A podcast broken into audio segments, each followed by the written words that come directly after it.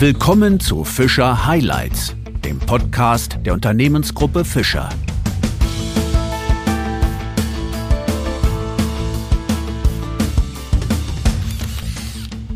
Zu einer neuen Ausgabe von Fischer Highlights begrüße ich Sie sehr herzlich. Wir nähern uns heute einem Thema an, das scheinbar in unserer Gesellschaft keinen hohen Stellenwert mehr besitzt. Es geht um die sogenannten Sekundärtugenden wie Fleiß, Disziplin, Pünktlichkeit oder auch Zuverlässigkeit. Damit haben sich schon Kant, Goethe oder Pestalozzi auseinandergesetzt. Helmut Schmidt und Oskar Lafontaine hatten dazu mal einen handfesten Streit in den 80er Jahren. Soweit möchte ich mit unserem heutigen Gesprächspartner aber nicht zurückblicken.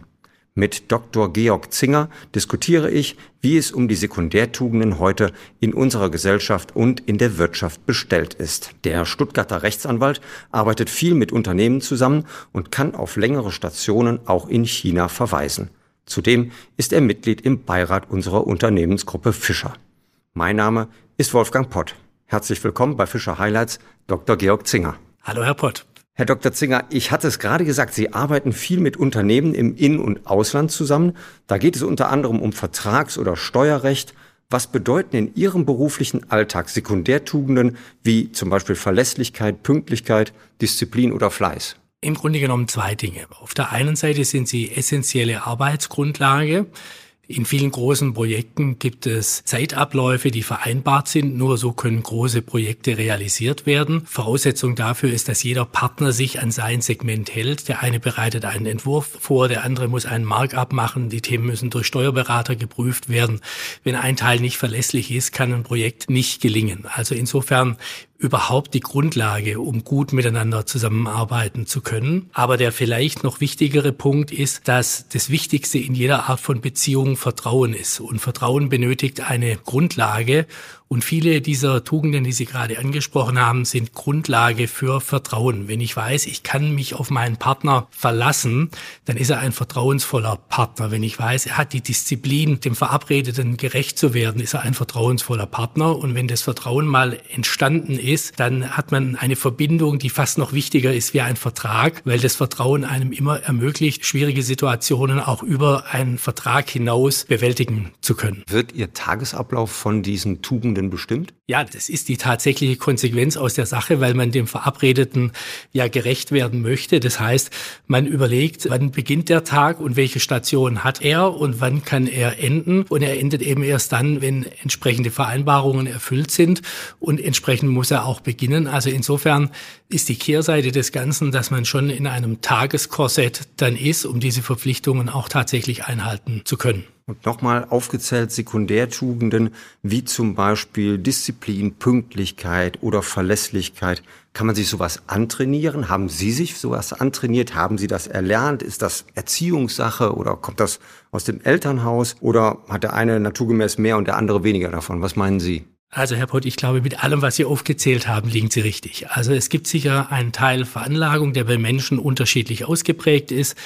Es ist sicher sehr viel des Elternhaus und zwar nicht nur durch Hinweis, sondern auch durch Vorbild. Vieles nehmen wir ja auch als Vorbild wahr. Das ist ganz interessant, wie ich zum Teil heute, wir haben vier Kinder und bei der Erziehung oder Begleitung der Kinder ist es häufig so, dass ich reflexartig an Begebenheiten in der Beziehung zu meinen Eltern zurückdenke und versuche, bestimmte Dinge auch den Kindern vorzuleben als Vorbild. Und insofern glaube ich, dass Eltern auch immer ein Stück weit Vorbild für die Kinder sein müssen, und zwar nicht nur im Hinweis, sondern tatsächlich in dem, wie sie ihren Alltag auch leben. Dann ist es aber sicher auch so, dass man sich viele Dinge auch aneignet aus der Erfahrung heraus, dass das Leben einfach auch leichter wird und es anders auch gar nicht geht. Es ist der Zug, der abgefahren ist, wenn man nicht pünktlich ist, im wahrsten Sinne des Wortes. Das hat man mal erlebt und hat es ein zweites Mal erlebt, dann hat man es irgendwann verinnerlicht. Und so ist es sicher auch im beruflichen Alltag. Man stellt einfach fest, dass das Leben leichter geht und auch mehr Spaß machen kann, wenn man sich mit diesen Tugenden arbeitet und so ein verlässlicher Partner auch zu anderen hin wird und dieses dann auch von anderen empfängt. Wenn ich das so richtig heraushöre, sprechen Sie ja aus Ihrem beruflichen und auch privaten Umfeld, aber mal so insgesamt betrachtet auf unsere Gesellschaft und auch auf die Wirtschaft, gehen uns da die Tugenden inzwischen ein bisschen verloren?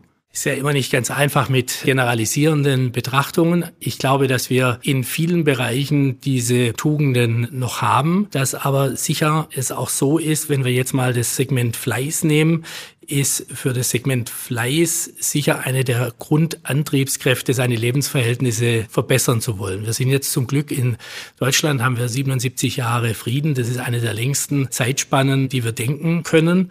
In dieser Zeit hat sich auch tradiertes Vermögen aufgebaut. Zum Glück kommen viele Menschen auch in den Genuss dieses tradierten Vermögens, größer, kleiner. Insofern müssen wir vielleicht nicht mehr so existenziell in der Breite der Bevölkerung täglich kämpfen, um unsere Lebensverhältnisse zu verbessern. Und insofern kann das natürlich auch einen Reflex auf das Thema Fleiß insgesamt haben. Da fällt mir, wenn Sie das so sagen, der schwäbische Publizist Franz Schmidberger ein. Der hat nämlich einmal gesagt, Wohlstand macht eine Gesellschaft träge. Oder um es mit den Worten der Philosophin Margaret Cavendish zu sagen, die hat einmal den Ausspruch genannt, Wohlstand ist wie Parfüm, zu viel macht Kopfschmerzen. Können Sie da mitgehen? Ja, es ist natürlich ein enormes Luxusthema, das wir da in den Blick nehmen. Tatsächlich ist es natürlich so, dass es existenzielle Situationen jetzt auch mal in der deutschen Geschichte gab, beispielsweise nach dem Zweiten Weltkrieg, in denen gar nichts anderes übrig blieb, als Tag und Nacht sich irgendwie zu engagieren, um überleben zu können, um Deutschland wieder aufbauen zu können, um die Trümmer wegzuräumen.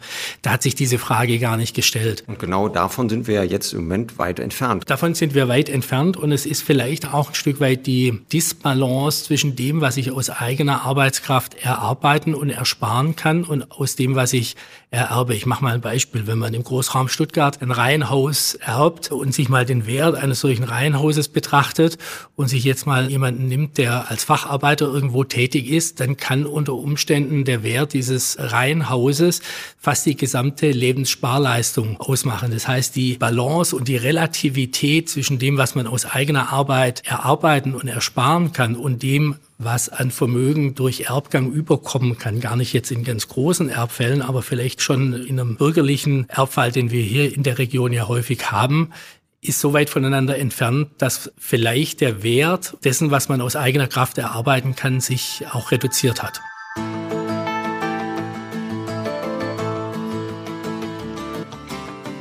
Mit Blick auf Ihre Vita fand ich ganz interessant und ich glaube, das führt uns doch auch zu unserem heutigen Thema, dass Sie ja einige Zeit in China, genauer gesagt in Shanghai verbracht haben. Jetzt mal unabhängig von den aktuellen politischen Ereignissen, kann man schon den Eindruck gewinnen, dass in China Tugenden wie Fleiß, Disziplin oder auch der Hunger nach Erfolg größer sind als bei uns. Sehen Sie das genauso? Ich glaube, zumindest was Fleiß anbetrifft und vielleicht auch was Disziplin anbetrifft, knüpfen wir wieder an unser Gespräch von gerade eben an. Jede Form des Fleißes und des Engagements führt zu einer Verbesserung der Lebensverhältnisse oder war zumindest in den letzten 20 Jahren vielfach in China auch noch erforderlich, um überhaupt sein Dasein bestreiten zu können, um medizinische Versorgung zu haben, um seine Familie ernähren zu können, um die Kinder auf die Schule schicken zu können.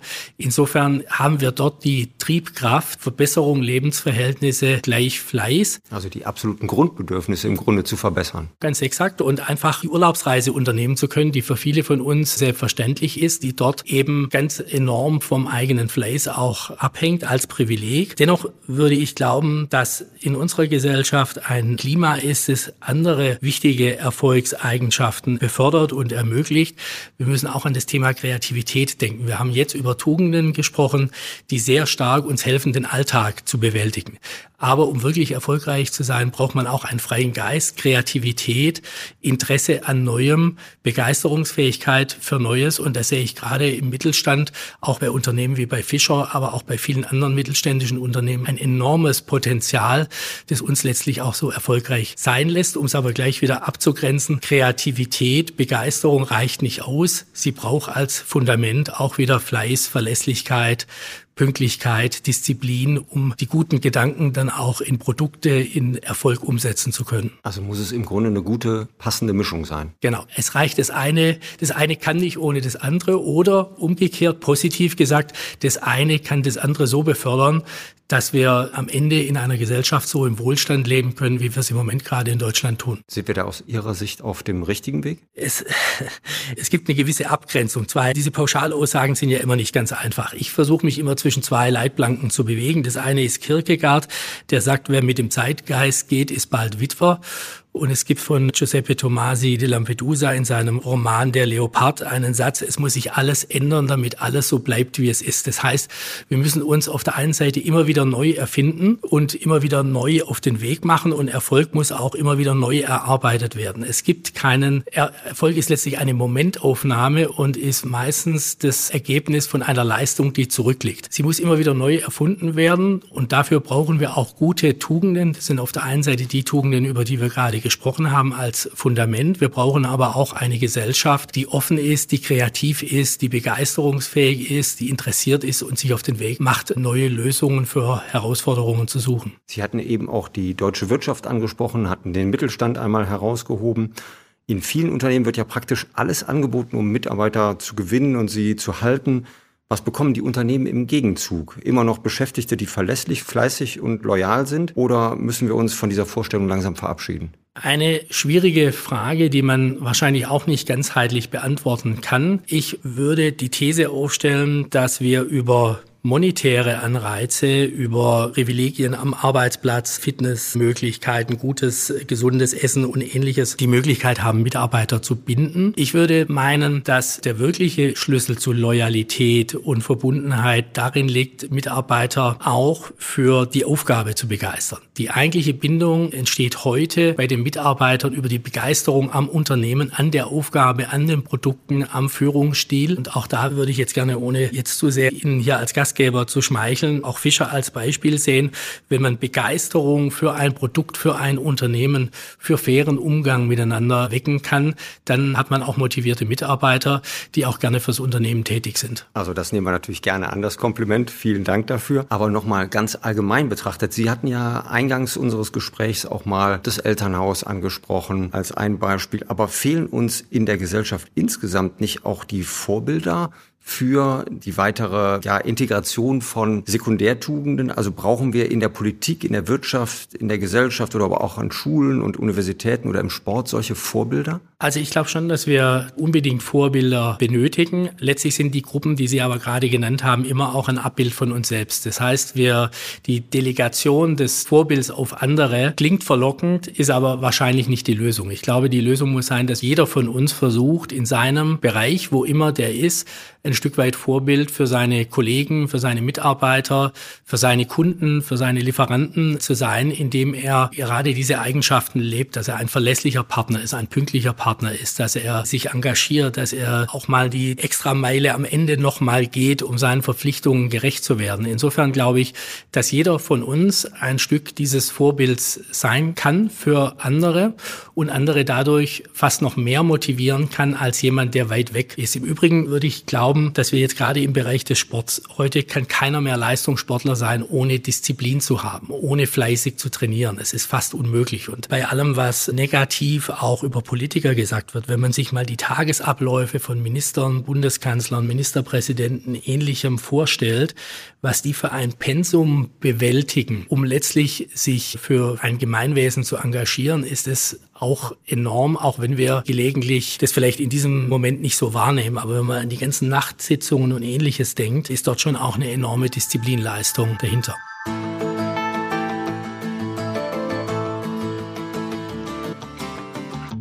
Könnte ja in diesem Gespräch auch so ein bisschen den Eindruck haben, wir sprechen von oben herab mit unseren Begrifflichkeiten, Sekundärtugenden, die wir nennen. Aber genau das wollten Sie ja vermeiden. Sie haben also nicht gesagt, dass das von oben herab betrachtet werden soll, sondern die Normen mal mit Blick auf Unternehmen, auf Gesellschaft einfach mal ohne Vorurteile betrachtet werden sollen. Dennoch kommen uns diese Normen abhanden?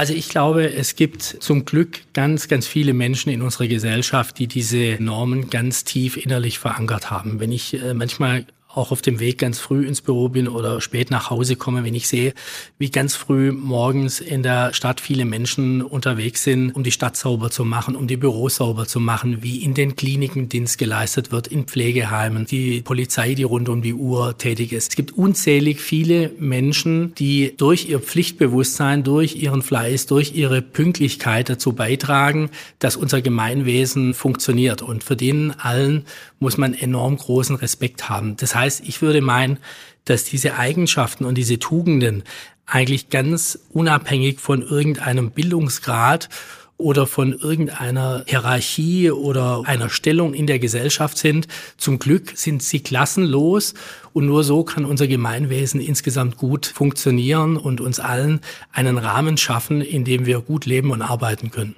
Dennoch brauchen wir auch vielleicht mit Blick auf nachfolgende Generationen auch eine Reform dieser Tugenden. Und wenn ja, wie könnte so eine Reform aussehen?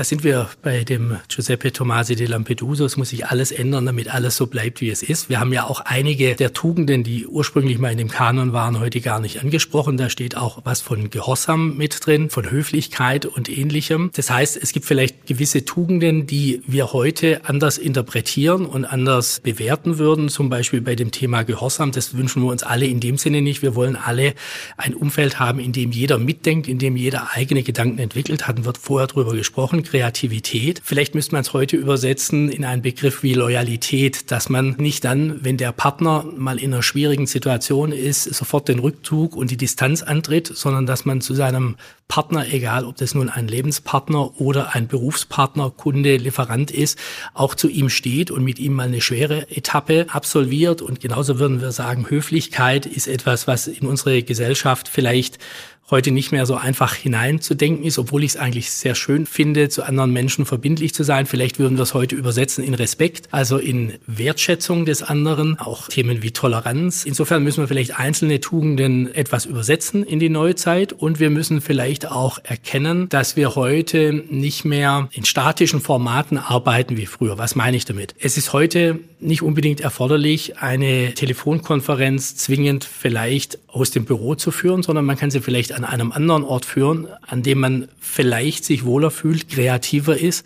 und kann dennoch genauso pünktlich zu dieser Telefonkonferenz kommen, kann genauso viel Disziplin darin zu beitragen und hat am Ende vielleicht sogar die Möglichkeit, aufgrund eines anderen Umfelds noch kreativer sich einbringen zu können. Also insofern Neuinterpretation und Übersetzung in die Jetztzeit. Sehr spannende Ansätze, wie ich finde. Das heißt also, die Sekundärtugenden kommen uns nicht abhanden, aber wir müssen sie vielleicht etwas anders interpretieren manche etwas weiter hinten anstellen, manche jetzt weiter nach vorne stellen. Genauso würde ich sehen. Dennoch, sie bleiben unser Fundament, um überhaupt erfolgreich und verlässlich miteinander zusammenarbeiten zu können.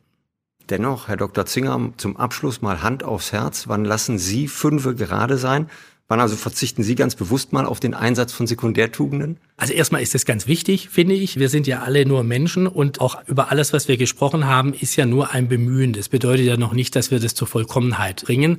Aber es ist mal ein gewisser Anspruch, an dem wir uns orientieren. Dennoch sind wir keine Maschinen. Das heißt, wir setzen auch mal aus und wir setzen auch mal ganz bewusst aus. Ich mache es besonders gern, wenn ich mit Menschen zusammen bin, mit denen ich mich wohlfühle. Dann kann man wirklich mal die fünfe gerade sein lassen und kann ganz fröhliche, unbeschwerte Stunden erleben, die einen dann auch wieder leichter in den Bereich der Pflicht zurücklassen. Das hört sich klasse an, Herr Dr. Zinger. Dann wünsche ich Ihnen auch auf diesem Weg immer gutes Gelingen, auch mal, wenn man sich etwas zurückzieht und in entspanntere Umfelder eintaucht.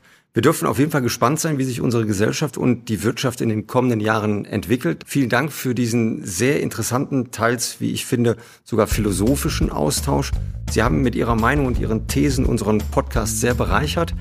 Herr Dr. Zinger, vielen Dank für Ihren Besuch bei Fischer Highlights. Ich danke Ihnen.